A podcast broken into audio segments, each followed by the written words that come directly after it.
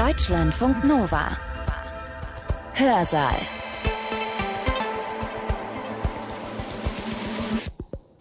Diesmal grüßt euch aus der Hörsaalredaktion Hans-Jürgen Bartsch. Ich wäre jetzt echt gespannt auf eure Antworten. Glaubt ihr wirklich, dass uns ein Klimawechsel bevorsteht? Ja oder nein? Ich vermute mal, ihr müsst gar nicht so viel darüber nachdenken, ihr habt euch ja schon oft mit diesem Thema befasst. Also, wer mit Ja geantwortet hat, liegt falsch. Und die mit Nein sowieso. Denn der Klimawandel steht nicht bevor, er ist schon längst da. Alles absolut erwiesen, sagt Ottmar Edenhofer.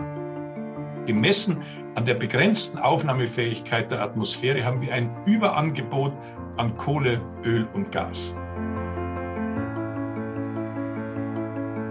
Entscheidend dabei ist, dass die Klimaschäden in der Zwischenzeit sämtliche Lebensbereiche betreffen. Die Ernteerträge, den Stromverbrauch, das Arbeitskräfteangebot, das Konfliktrisiko, das Risiko der Migration und die Sterberate. Wie lange wirken Klimaschäden nach? Dr. Ottmar Edenhofer ist Direktor und Chefökonom am Potsdam Institut für Klimafolgenforschung. Er berichtet uns heute leider, dass es auch Deutschland in den nächsten Jahren hart treffen wird.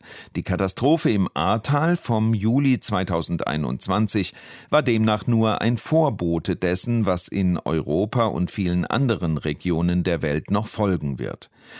Edenhofer befasst sich in seinem Vortrag vor allem gegen Ende mit Bemerkungen zu einer schwierigen Dreiecksbeziehung, wie es in der Einladung zu der Veranstaltung hieß. Dabei geht es um das Zusammenspiel zwischen Klima, Wissenschaft und Politik. Was ich euch vorweg aber noch sagen muss, Edenhofer spricht gleich mehrfach allzu selbstverständlich von der IPCC. Also wer es von euch nicht wissen sollte, das ist der Weltklimarat der Vereinten Nationen. Und wenn ihr noch mehr darüber wissen wollt, auf Wikipedia wird er als Goldstandard der Klimaforschung bezeichnet, übrigens nicht nur dort. Also Edenhofer wertet uns jetzt die aktuellen Sachstandsberichte des IPCC aus. Ich will heute über diese Dreiecksbeziehung zwischen Klimawissenschaft und Politik sprechen und ich will das folgendermaßen tun. Ich will ganz kurz den Ausgangspunkt skizzieren, den vor kurzem die Arbeitsgruppe 1 des IPCC nochmal äh, uns vor Augen gestellt hat. Ich will dann ein bisschen etwas sagen über die Kosten des ungebremsten Klimawandels und auch die Gründe dafür anführen, warum die Ziele des Paris-Abkommens sinnvolle Ziele sind. Und dann möchte ich auf den drei Ebenen global, auf der Ebene der EU und in Deutschland kurz skizzieren, was getan werden muss. Und wenn ich die globale Ebene verlasse, vor allem auf der EU und auf der Ebene Deutschlands, möchte ich die Frage stellen, ob der demokratische Kapitalismus ausreicht, um das Klimaproblem zumindest in der EU und Deutschland zu lösen.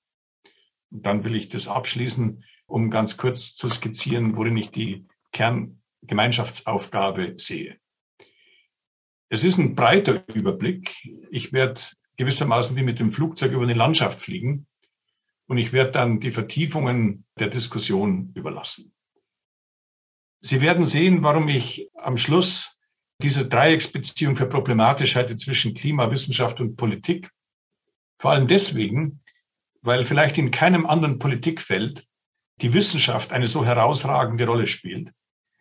Und auch deswegen, weil die Politik so sehr auf die Wissenschaft zurückgreifen muss und die Wissenschaft sich dem Vorwurf aussetzen muss, ob sie nicht vielleicht gerade durch diese Nähe zur Politik auf allen Ebenen, auf der Ebene des IPCC, der internationalen Ebene der EU und in Deutschland, unzulässig politisiert werde.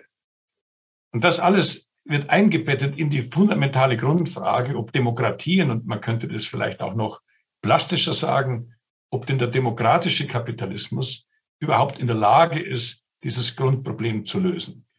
Und damit wir uns das vor Augen führen, worin das Grundproblem besteht, will ich mit dem Bericht der Arbeitsgruppe 1 beginnen. Und hier gibt es aus meiner Sicht doch einige recht interessante Veränderungen. hat früher der IPCC, also die Wissenschaftsgemeinschaft, über die Frage, ob der Mensch einen Einfluss auf den Klimawandel hat, immer mit Unsicherheit beantwortet oder zumindest mit der typischen Sprache des IPCCs, einer Uncertainty Range.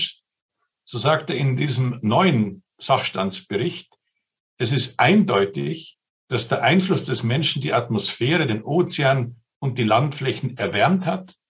Und das Ausmaß der jüngsten Veränderungen ist seit vielen Jahrhunderten bis Jahrtausenden beispiellos.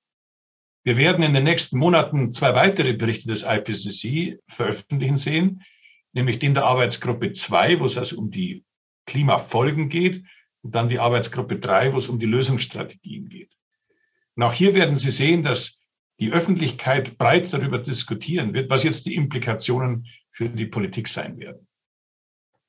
Das ist vielleicht nochmal ganz sinnvoll, um sich das nochmal vor Augen zu führen, in welchem Ausmaß wir, also die Menschheit durch die Verbrennung von Kohle, Öl und Gas und durch die Abholzung den Anstieg der globalen Mitteltemperatur schon vorangetrieben haben. Auf mehr als ein Grad. Und wir haben damit eigentlich schon die historischen Erfahrungen hinter uns gelassen, die wir bislang mit dem Anstieg der globalen Mitteltemperatur gemacht haben. Der IPCC in der Arbeitsgruppe 1 hat einen weiteren Schritt getan. Er hat nämlich das erste Mal die Extremereignisse attributiert, zurückgebunden an den Klimawandel und hat festgestellt, dass durch den Klimawandel die Häufigkeit und auch die Intensität dieser Extremereignisse zunehmen wird. Beim Starkregen, bei den Hitzewellen und Sie sehen die verschiedenen Temperaturanstiege und Sie sehen eben beides. Häufigkeit und Intensität wird zunehmen. Diese Extremwetterereignisse sind aus meiner Sicht zu Recht herausgestellt worden. Denn wenn wir über die Folgen des Klimawandels sprechen, über die spürbaren Folgen des Klimawandels, werden diese Extremwetterereignisse im Zentrum stehen. Und zwar deswegen, weil gerade die Extremwetterereignisse massiv Einfluss nehmen auf die wirtschaftliche Entwicklung ganzer Weltregionen. Das ist deswegen wichtig zu sagen, weil die Extremwetterereignisse nicht der einzige Grund sind, warum wir uns über den Klimawandel Sorgen machen sollten. Es ist ja so, dass die Arbeitsgruppe 1 jetzt mit der größten Sicherheit sagt, der Mensch ist verantwortlich dafür. Das beantwortet noch nicht die Frage, warum wir uns eigentlich Sorgen machen sollten wegen des Klimawandels, denn es stehen die Folgen zur Debatte. Und hier kommt ein Vorsichtsprinzip in Anschlag, dass man versucht auszubuchstabieren, was es bedeutet, gefährlichen Klimawandel zu vermeiden. Und da spielen nicht nur die Extremwetterereignisse eine Rolle, sondern auch die sogenannten Tipping Points, die Kippelemente im Erdsystem. Und was Sie hier sehen, ist, dass diese Tipping Points, die Kippelemente im Erdsystem, dass deren Aktivierung wahrscheinlicher wird, je stärker die globale Mitteltemperatur steigt. Manche dieser Kipping Points, wie zum Beispiel der Kollaps des Amazonen-Regenwaldes, das wird erst bei vier Grad relevant. Das Verschwinden der Korallenriffe ist jetzt schon unaufhaltsam. Ich will jetzt hier nicht auf diese einzelnen Tipping Points eingehen. Es wäre eine eigene Vorlesung jeder dieser Tipping Points durchzudeklinieren. Und es wäre wert, sie im Detail zu beschreiben, weil erst die Tipping Points uns klar machen, dass wir mit dem Anstieg der globalen Mitteltemperatur die Funktionsweise des gesamten Erdsystems fundamental verändern. Aber für die Zwecke meiner Vorlesung genügt es zu sagen, dass die Ziele des Paris-Abkommens, die globale Mitteltemperatur unter zwei Grad zu begrenzen, mit der Ambition, 1,5 Grad zu erreichen, dass das Ziele sind, die uns helfen, die gefährlichen Klimawandel zu vermeiden, in dem Sinne, dass sie die Wahrscheinlichkeit reduzieren, dass diese Kippelemente aktiviert werden. Soweit, so gut. Auf der internationalen Ebene ist nun wichtig zu verstehen, dass diese Temperaturziele übersetzt werden können und übersetzt werden müssen in globale Kohlenstoffbudgets. Das wird eine der ganz großen Debatten werden in der Arbeitsgruppe 3 und ist schon eine große Debatte gewesen in der Arbeitsgruppe 1, dass man die Temperaturziele übersetzen kann in kumulative Kohlenstoffbudgets. Für zwei Grad, um zwei Grad mit einer vernünftigen Wahrscheinlichkeit zu erreichen, könnten wir noch etwa 1000 Gigatonnen CO2 ablagern. Für 1,5 Grad, wiederum mit einer vernünftigen Wahrscheinlichkeit, wären es nur 330 Gigatonnen. Diese 700 Gigatonnen, die sind motiviert durch die Aussage des Paris-Abkommens well below two degree. Es könnten auch 1,6 oder 1,7 sein. Und das ist so in etwa konsistent mit 700 Gigatonnen CO2. Das für sich gesehen ist eigentlich noch keine wichtige Einsicht. Dramatisch wird diese Einsicht erst dadurch, dass wir 15.000 Gigatonnen CO2 in Form von Kohle, Öl und Gas im Boden haben. Also gemessen an der begrenzten Aufnahmefähigkeit der Atmosphäre haben wir ein Überangebot an Kohle, Öl und Gas. Oder anders gewendet, jede Klimapolitik, die überhaupt konsistent ist mit dem Paris-Abkommen, führt dazu, dass die Vermögen der Besitzer von Kohle, Öl und Gas massiv entwertet werden.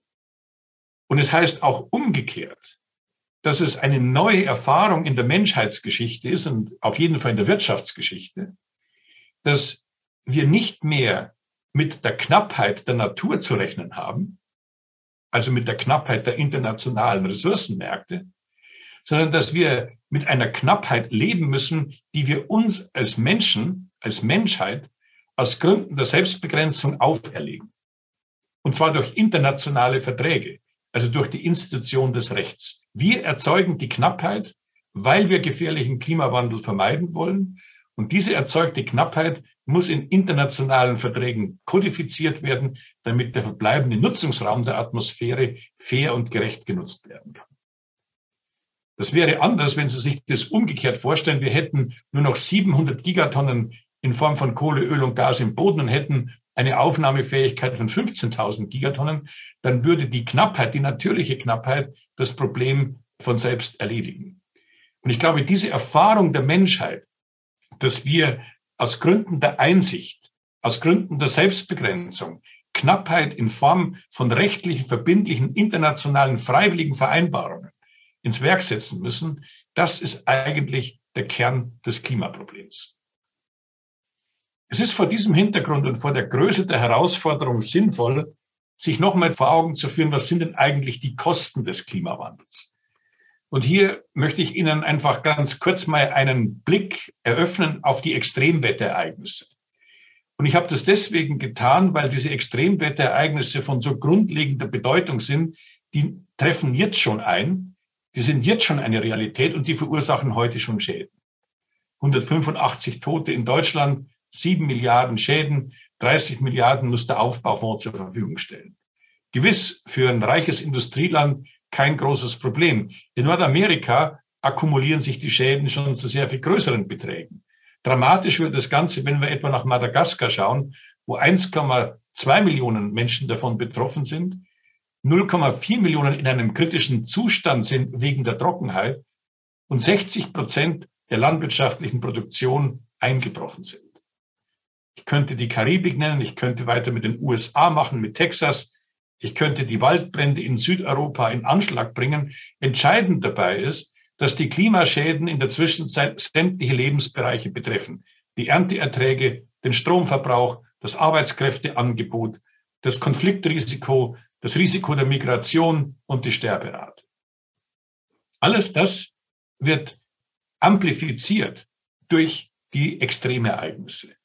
Und jetzt kann man sich die Frage stellen, ja, welche ökonomischen Wirkungen haben denn diese Extremereignisse? Ist das wirklich so dramatisch?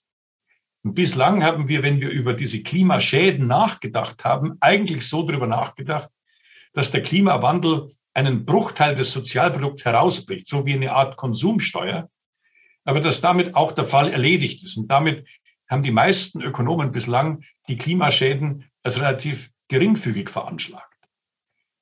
Wir lernen aber durch die Analyse der Klimaschäden, dass es um die Frage geht, wie persistent sind denn eigentlich Klimaschäden? Wie lange wirken Klimaschäden nach? Und um Ihnen dafür ein Beispiel zu geben, ein Extremwetterereignis auf den Philippinen. Dort werden Häuser zerstört wenn die Armen und die Mittelschicht mit zerstörten Häusern konfrontiert ist, müssen meistens die Kinder beim Wiederaufbau mithelfen. Das heißt, im Zeitraum von ein, zwei Jahren gehen die Kinder nicht oder nur sehr unregelmäßig zur Schule. diesen Ausbildungsverlust kann man messen über die gesamte Erwerbsbiografie von Menschen, über das gesamte Lebenseinkommen hinweg. Die Schäden sind persistent. Und wir wissen noch nicht genau auf der Basis von genauen Prozessanalysen, in welchen Bereichen diese Persistenz auftritt, wo dauerhaft Sozialkapital, physisches Kapital zerstört wird. Aber was wir zumindest wissen, dass die Persistenz der Schäden ganz entscheidend die ökonomischen Schäden von Extremereignissen beeinflusst. Man kann das dann umrechnen in implizierte CO2-Preise und wenn die Persistenz so jenseits der 50 Prozent liegt, dann kann sich der CO2-Preis schon für eine Tonne auf 3000 Euro aufrechnen. Die eine Tonne, die dann eben in dieser Ökonomie, in der Weltökonomie Schäden verursacht.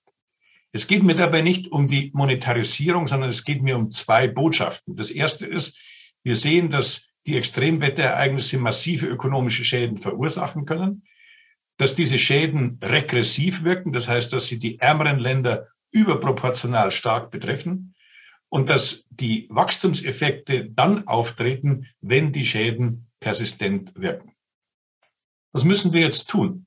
Wie sieht die globale Situation aus? Nun, auf der globalen Ebene wird gern ein solches Bild gezeigt. Und dieses Bild vermittelt Ihnen, welche drastischen Emissionsminderungen wir als Menschheit als Ganzes unternehmen müssten, um in diesem Kohlenstoffbudget einigermaßen zu bleiben. Zwei Grad, dann 1,5 Grad mit der Möglichkeit, dass es ein gewisses Überschießen gibt und dann nahezu bei 1,5 Grad. Und in allen Fällen sehen Sie, wir müssten ab heute die Emissionen jährlich etwa zwischen 6 und 7 Prozent absenken.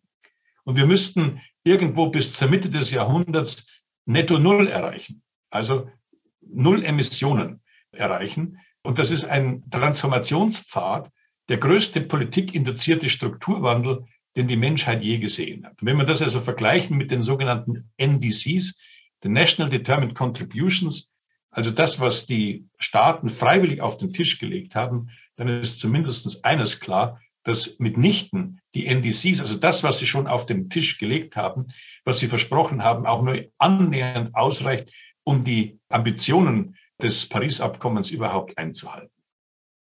Aber um das Ganze noch etwas klarer zu machen und vielleicht auch deprimierender, die Staaten erfüllen ihre freiwilligen Selbstverpflichtungen nicht mal.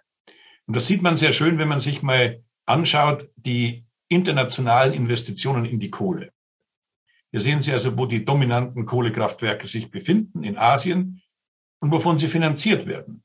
Europa, aber vor allem aus den Vereinigten Staaten. Und jetzt kann man das mal aufrechnen und sich mal das vor Augen führen, damit Sie mal sehen, wie dramatisch eigentlich die Situation ist. China, Indien und die anderen Länder. Und in den anderen Ländern, da finden Sie viele kleinere Länder in Asien, wie Indonesien, wie Vietnam, wie Bangladesch, die Philippinen. Wenn man über die ökonomische Lebenszeit hinweg, die diese Kohlekraftwerke, die Emissionen, die sie dort produzieren werden, diejenigen, die bereits laufen, die im Bau befinden sind, die in Planung sind, wenn wir die abziehen, die zurückgestellt sind, dann kommen wir in etwa auf 300 Gigatonnen CO2. Also diese Kohlekraftwerke allein werden über ihre ökonomische Lebenszeit hinweg 300 Gigatonnen CO2 produzieren. Nur noch mal zur Erinnerung, bei dem 1,5 Grad Ziel hat man also eine Range von 310 bis 390 Gigatonnen. Das heißt mit anderen Worten, die Kohle allein wird das 1,5 Grad Budget aufbrauchen und wir werden, wenn wir einen globalen Kohleausstieg nicht zustande bringen, wir werden die Tür zu einem 1,5 Grad Ziel unwiederbringlich zuschlagen. Das heißt mit anderen Worten, der Kohleausstieg hat eine absolute Priorität. Denn erst durch den Kohleausstieg, durch den globalen Kohleausstieg eröffnen sich überhaupt erst die Möglichkeiten, im Hinblick des Ambitionsniveau zu verschärfen und zu verstärken. Da sind wir aber noch nicht. Das wird eine der ganz großen Aufgaben werden. Und um das mal hier auf den Punkt zu bringen, zwischen den entwickelten Ländern und auch den Emerging Markets, dann haben diese Länder so etwa zwei Drittel der globalen Emissionen unter ihrer Kontrolle. Und natürlich sind die Länder auf verschiedenen Wegen hin zur Treibhausgasneutralität. Alle haben das angekündigt. Das ist sicherlich positiv und ein großer Fortschritt. Die Vereinigten Staaten, die EU, Japan und Kanada. Im Falle von China sehen Sie, dass etwa nach 2030 der Reduktionspfad so steil ist, dass man sich kaum vorstellen kann, dass das überhaupt erreicht werden kann. Indien, Russland und Indonesien sind gewichtige und große Spieler und sie könnten für vielerlei Hinsicht auch ein Vorbild sein im Hinblick auf den Kohleausstieg. Aber es ist natürlich wenig verglichen mit den großen drei Vereinigten Staaten, EU 27 und China. Wenn man sich das mal anschaut, wie die internationalen, Karte ist für die Politikinstrumente, da ragt sicherlich der CO2-Preis als das Instrument heraus, weil der CO2-Preis eigentlich sehr gut angibt, welches Ambitionsniveau die Länder haben, wie ernst sie es eigentlich meinen mit ihren Ambitionen. Da stellen wir fest, dass 50 Prozent der weltweiten Emissionen noch völlig unbepreist sind. Nur vier Prozent haben überhaupt einen Anfangspreis, wo man mit gutem Willen sagen könnte, das ist in Richtung Paris-Abkommen. Das heißt mit anderen Worten, wenn man die Politik-Landkarte sich anschaut, also nicht die Ambitionslandkarte, sondern was die Länder tatsächlich tun, dann sehen wir hier eine große Lücke. Aus meiner Sicht ist es notwendig und wäre es notwendig, dass wir die internationale Kooperation zumindest zwischen USA, China und der EU verstärken in einer Art Vorreiterallianz und eine Art Klimaclub, der einen CO2-Mindestpreis erhebt und dann vielleicht für diejenigen Länder, die da nicht sofort mitmachen, dann vielleicht eine Grenzausgleichsabgabe. Aber es geht darum, dass also zwischen den Ländern, den Hauptemittenten, eine solche Allianz, ein solcher Club gebildet werden kann, eben nicht als Ersatz zur Klimarahmenkonvention, zu den internationalen Verhandlungen, sondern als eine notwendige Ergänzung.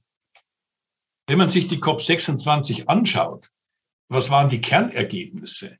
Dann ist es sicherlich ein diplomatischer Fortschritt gewesen, der gewiss bei manchen Achselzucken ausgelöst hat, dass nun immerhin die Kohle zum ersten Mal in einem Abschlussdokument erwähnt wird.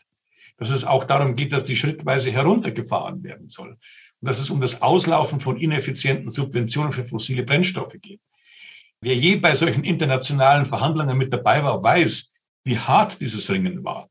Und er weiß natürlich auch, dass wenn es ineffiziente Subventionen gibt, dass es dann eben auch effiziente Subventionen gibt und dass das nicht mehr und nicht weniger ist für eine Hintertür, um eben genau diese Subventionen beizubehalten. Alles das gesagt ist wichtig. Dennoch glaube ich, war das ein wichtiger Schritt, dass zumindest anerkannt worden ist, welche enorme Bedeutung der globale Kohleausstieg in den nächsten Jahren haben muss. Es gab eine gemeinsame Erklärung von China und den USA, also einen diplomatischen Handschlag. Und China hat versprochen, die Kohlekraftwerke nicht mehr in anderen Ländern zu finanzieren. Auch das könnte man als Cheap Talk charakterisieren, ist es aber nicht. Denn wenn China tatsächlich die Finanzierung der Kohlekraftwerke im Ausland einstellen würde, hätte das bereits signifikante Emissionsminderungen zur Folge. Jetzt zur Europäischen Union. Das betrifft uns. Und dazu will ich jetzt ein paar Bemerkungen machen zu dem Thema Wissenschaft und Politik. Denn die Debatte führen wir ja nicht mit China und diese Debatte führen wir auch nicht mit Russland, sondern diese Debatte führen wir zunächst einmal bei uns zu Hause. Und wir werden sehen, wenn wir in den nächsten Wochen, in den nächsten Monaten und nächsten Jahren bemerken, wie ambitioniert unsere nationalen und europäischen klimapolitischen Ziele sind, dann wird sich auch das Verhältnis von Politik und Wissenschaft nochmal neu justieren. Und bereits heute äußern viele Befürchtungen, die sich vielleicht so zusammenfassen lassen. Es gibt eine Herrschaft der Experten. Forschende treffen politische Entscheidungen ohne demokratische Legitimation und Verantwortung. Das ist auch der Vorwurf nicht nur an die Klimawissenschaft, sondern auch an die Virologen.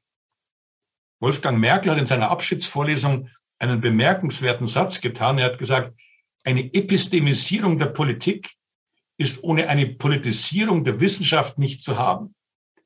Was er damit meint ist, dass wer darauf besteht, dass politische Entscheidungen wissenschaftsfundiert sein müssen, der muss sich nicht wundern, dass Wissenschaftler in das Geschäft der Politik hineingezogen werden in das Aushandeln von Kompromissen. Und der dritte Vorwurf ist, dass der demokratische Kapitalismus über kurz oder lang damit konfrontiert sein wird, dass er nicht die notwendigen Handlungskapazitäten hat, um dieses Klimaproblem zu meistern. Und deswegen glauben viele, dass die Systemfrage aufgrund der Klimafrage neu gestellt werden muss. Es ist klar, dass ich diese Debatte nicht abschließend und endgültig hier klären kann. Aber ich möchte zumindest den Versuch unternehmen, wie eine Entkräftung ausschauen könnte. Denn ich möchte zeigen, dass die Wissenschaft helfen kann, dass die Politik bessere Entscheidungen trifft, ohne die Demokratie zu unterminieren. Der zweite Punkt, den ich machen will, ist, dass die Wissenschaft dafür eine epistemische Infrastruktur bereitstellen muss, um gangbare Wege zu explorieren. Das Aushandeln und der Aushandlungsprozess, das Finden von Mehrheiten bleibt Aufgabe der Politik und kann nicht an die Wissenschaft delegiert werden. Und eine der ganz großen Herausforderungen der nächsten Jahre wird sein, dass die Handlungskapazität der Politik erweitert werden. Und da bin ich der Überzeugung, dass wir dafür einen Paradigmenwechsel benötigen.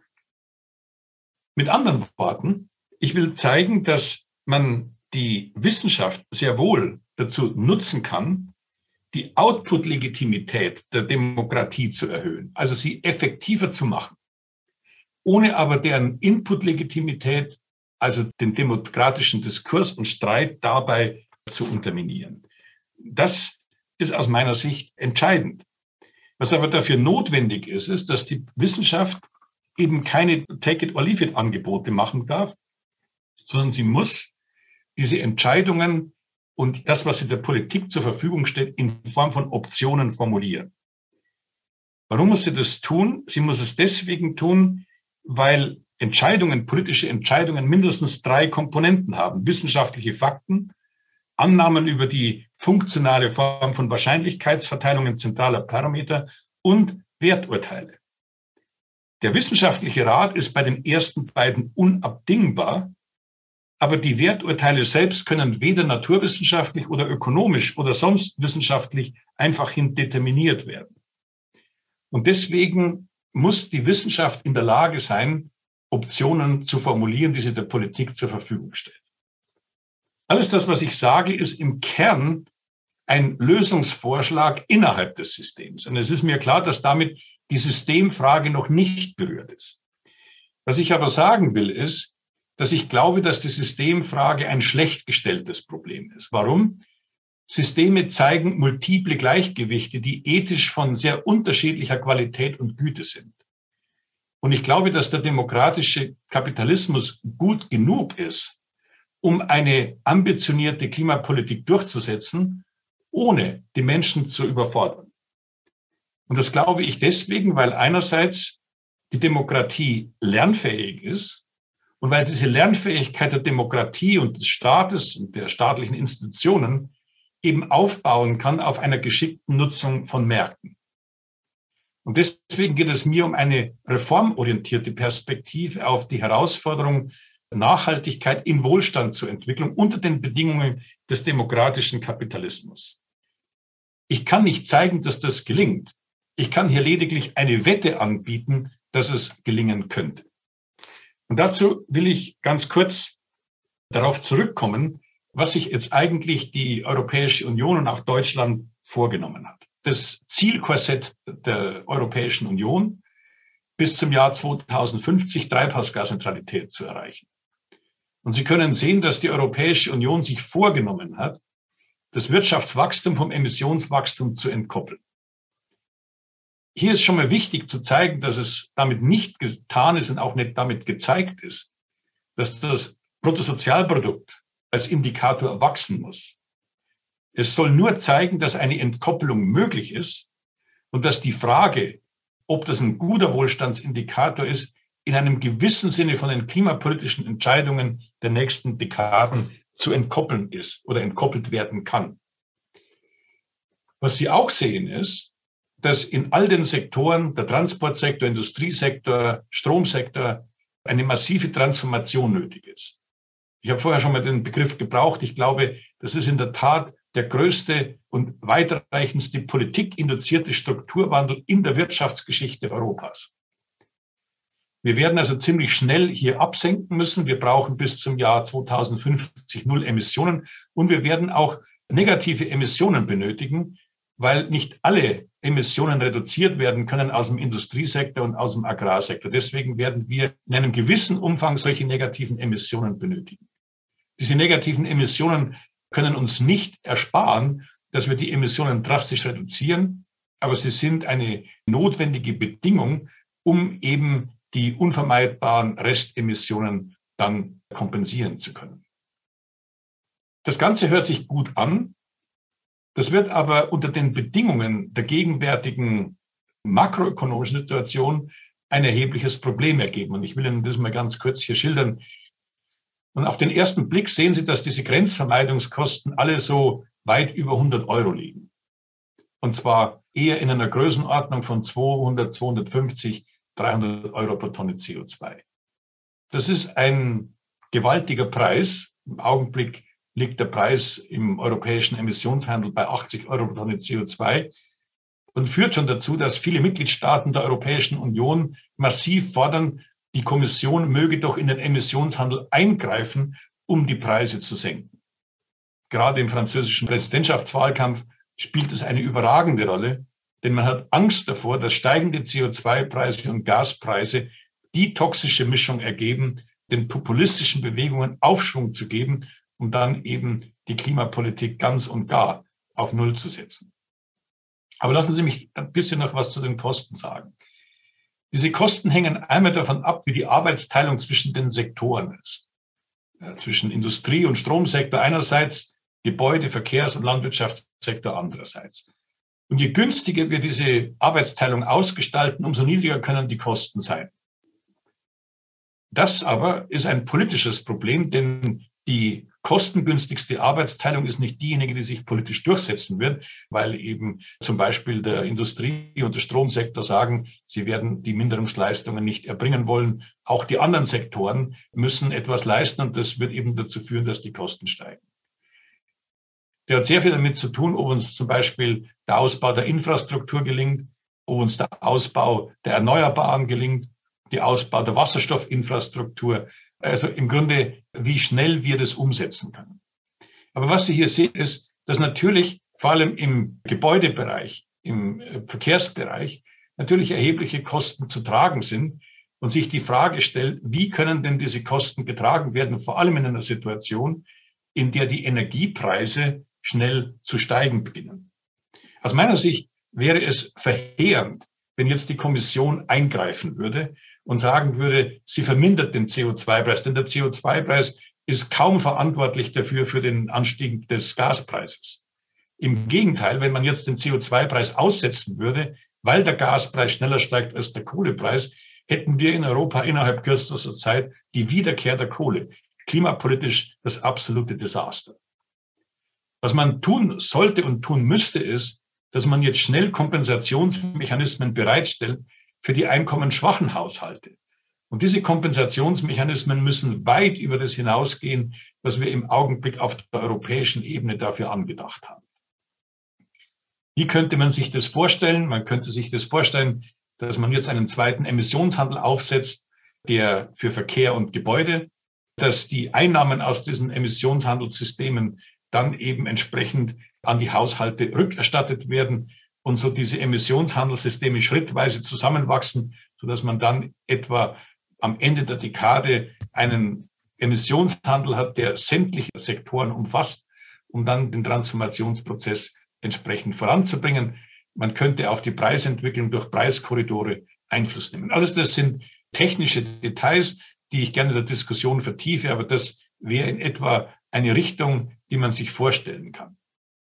Was dabei bleibt, ist natürlich hier, dass die Politik ihr Commitment-Problem lösen muss. Die Politik muss sich committen zu einem solchen Preispfad. Warum? Warum ist das so fundamental wichtig? Wenn sie sich nämlich nicht zu diesem Preispfad committen kann, dann werden ganz schnell die Investitionen, die heute schon getätigt werden, in die Treibhausgasneutralität Makulatur werden, werden sich nicht mehr lohnen. Investoren werden sich zurückziehen. Wir werden nicht nur staatliche Investitionen benötigen, sondern auch private Investitionen. In der EU werden 90 Prozent aller Investitionen privat getätigt. Der Staat kann hier helfen, aber er kann die privaten Investitionen nicht ersetzen. Und deswegen ist das langfristig glaubwürdige Commitment der Politik von so grundlegender Bedeutung. Und wenn wir über die Zukunft von Demokratie und Klimapolitik sprechen, dann ist die Commitment-Frage die Kernfrage. Wie schaffen wir Institutionen, damit die Politik sich vor allem glaubwürdig und langfristig binden kann? Wenn wir uns das für Deutschland anschauen, dann sieht es in etwa ähnlich aus. Wir haben uns ein sehr viel ehrgeizigeres Ziel gesetzt als die Europäische Union. Wir wollen bis zum Jahr 2045 treibhausgasneutral werden. Sie sehen, dass alle Sektoren hier einen fundamentalen Transformationsprozess durchmachen müssen. Sie sehen, dass wir negative Emissionen benötigen, ganz ähnlich wie in der Europäischen Union. Klimaneutralität bis zum Jahr 2045 erfordert CO2-Neutralität bis zum Jahr 2040. Die Restemissionen aus der Landwirtschaft müssen kompensiert werden. Wir brauchen technische Methoden der CO2-Entnahme und wir werden bis zum Jahr 2045 aus sämtlicher Nutzung fossiler Energieträger aussteigen müssen und bis zum Jahr 2030 vor allem den Kohleausstieg und dann die Dekarbonisierung des Stromsektors bewerkstelligt haben müssen. Das erfordert einen starken Anstieg der Stromnachfrage, weil wir in vielen Bereichen auf Elektrifizierung setzen müssen, eine Verdreifachung der Stromerzeugung aus Wind und PV, der vollständige Kohleausstieg bis 2030, eine massive Beschleunigung der Energiewende in den Sektoren Verkehr, Industrie und Gebäude, Ausbau von Infrastruktur, Stromnetze, Wasserstoffnetze, Ladeinfrastruktur, CO2-Speicherung. Das ist aus dem Szenario, das wir durchgeführt haben mit zehn anderen Institutionen. Da gibt es einen Unsicherheitsbereich. Und diesen Unsicherheitsbereich soll die Wissenschaft, muss die Wissenschaft der Politik kommunizieren. Diesen Weg werden wir in etwa gehen müssen. Was bedeutet das für die Sektorziele? Die Sektorziele für die Energiewirtschaft, für die Industrie, für Gebäude, Verkehr und für die Landwirtschaft. Und was Sie hier auch sehen, ist, dass die Sektorziele hier abgetragen sind, die sich das Klimaschutzgesetz vorgenommen hat.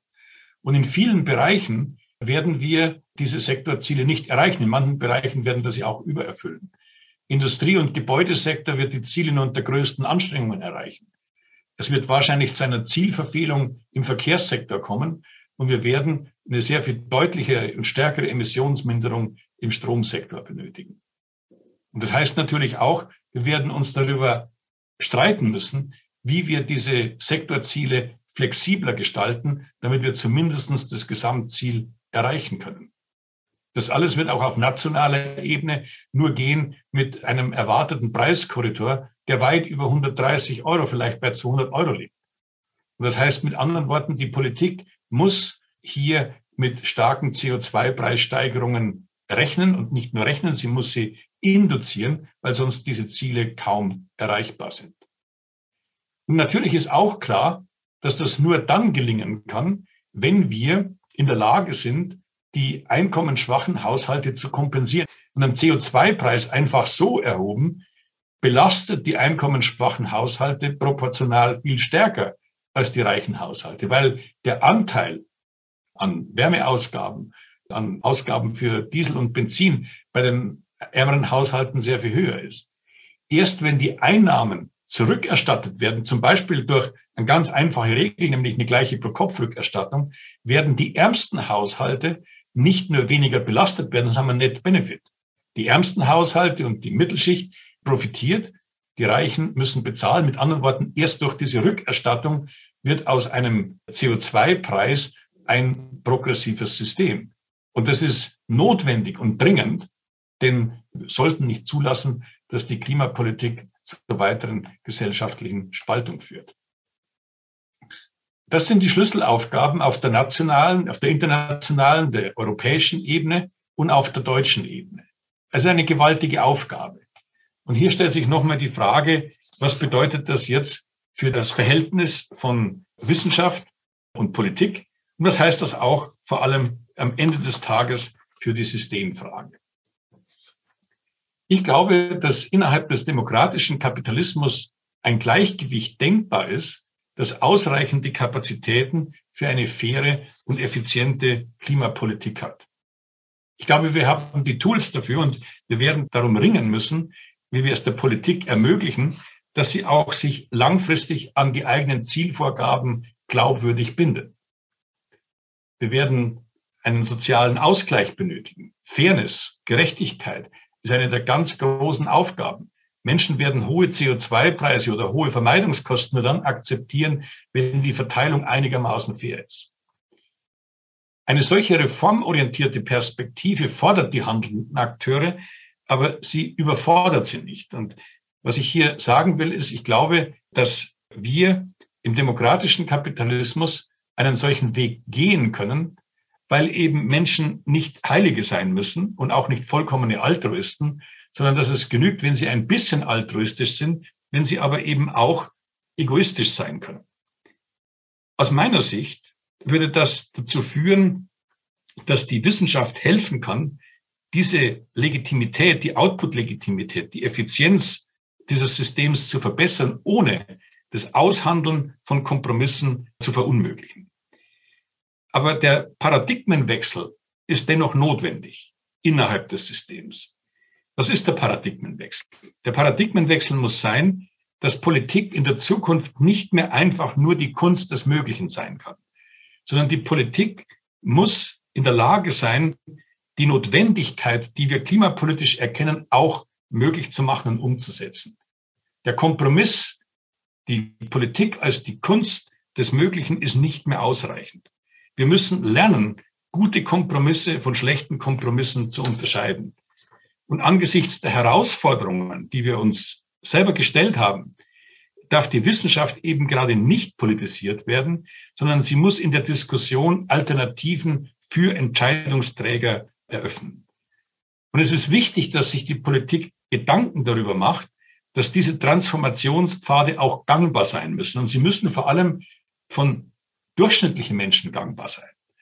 Das 20. Jahrhundert hat uns aus meiner Sicht gezeigt, dass unerreichbare Utopien politisch unvernünftig sind. Schlechte Transformationspfade können sehr gute Ziele diskreditieren. Es geht also nicht nur darum, dass das Ziel wünschenswert ist, sondern es geht auch darum, dass die Wege gangbar sein muss. Und nur dann gibt es eben eine Politik nach menschlichem Maß. Und diese Frage nach der Politik des menschlichen Maßes muss eingebettet sein in die Einsicht der Notwendigkeiten. Und ich glaube, das wird die große Aufgabe sein, dass es eben nicht mehr nur genügt zu sagen, ja, was demokratisch legitimiert ist, das ist dann auch schon okay, sondern wir müssen das abgleichen mit den Notwendigkeiten und wir müssen auf der Basis Ziele formulieren. Aber es ist eben nicht gut genug, Ziele zu formulieren, sondern es müssen auch die Übergangspfade durchdekliniert werden. Und diese Übergangspfade, die müssen motivational stabil sein, die müssen für Menschen gangbar und machbar sein. Und dafür brauchen wir Institutionen, die Menschen fordern, aber eben nicht überfordern. Und erst dann wird es möglich, dass wir die besseren Gleichgewichte im demokratischen Kapitalismus identifizieren. Es gibt keine Erfolgsgarantie. Es gibt auch keine Einsicht, von der ich sagen könnte, das wird auf jeden Fall klappen. Was ich Ihnen am Anfang gesagt habe, es ist eine Wette. Aber ich glaube, dass es wert ist, darauf zu wetten und diesen Weg zu gehen. Ich danke Ihnen herzlich. Dramatik und Hoffnung, so oft liegen sie dicht beieinander, bis das Spiel am Ende verloren oder gewonnen ist. In der Reihe Kosmos Lecture hat am 3. Februar 2022 der führende Klimaforscher Ottmar Edenhofer gesprochen. Sein Thema Klima, Wissenschaft, Politik, Bemerkungen zu einer schwierigen Dreiecksbeziehung. Eingeladen dazu hatte ihn die Humboldt-Universität Berlin. Deutschlandfunk Nova. Hörsaal jeden Sonntag neu. Auf deutschlandfunknova.de und überall, wo es Podcasts gibt. Deine Podcasts.